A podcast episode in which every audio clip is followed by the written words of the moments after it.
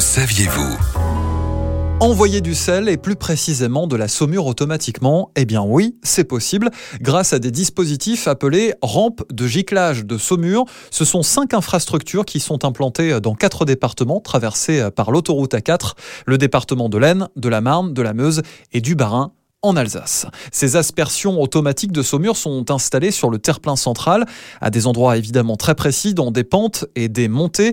Le dispositif permet ainsi, en début de pluie verglaçante ou de chute de neige, d'envoyer automatiquement de la saumure sur les voies de circulation afin d'éviter le dépôt de la neige au sol et la formation rapide de verglas. Un gain de temps évidemment précieux pour les équipes de sécurité qui interviendront ensuite en moins de 30 minutes sur zone pour disperser encore davantage de sel et de saumure grâce aux qui seront déjà intervenues quelques heures auparavant pour disperser du sel en préventif. Les rampes de giclage de Saumur sont déclenchées à distance par le poste central d'exploitation de Metz, autrement appelé PC Sécurité des autoroutes de l'Est. La surveillance permanente de l'autoroute, c'est sa mission, tout comme la mission des PC Sécurité de Senlis et de Rouen, en charge cette fois de la surveillance des autoroutes d'un grand quart nord-ouest du territoire.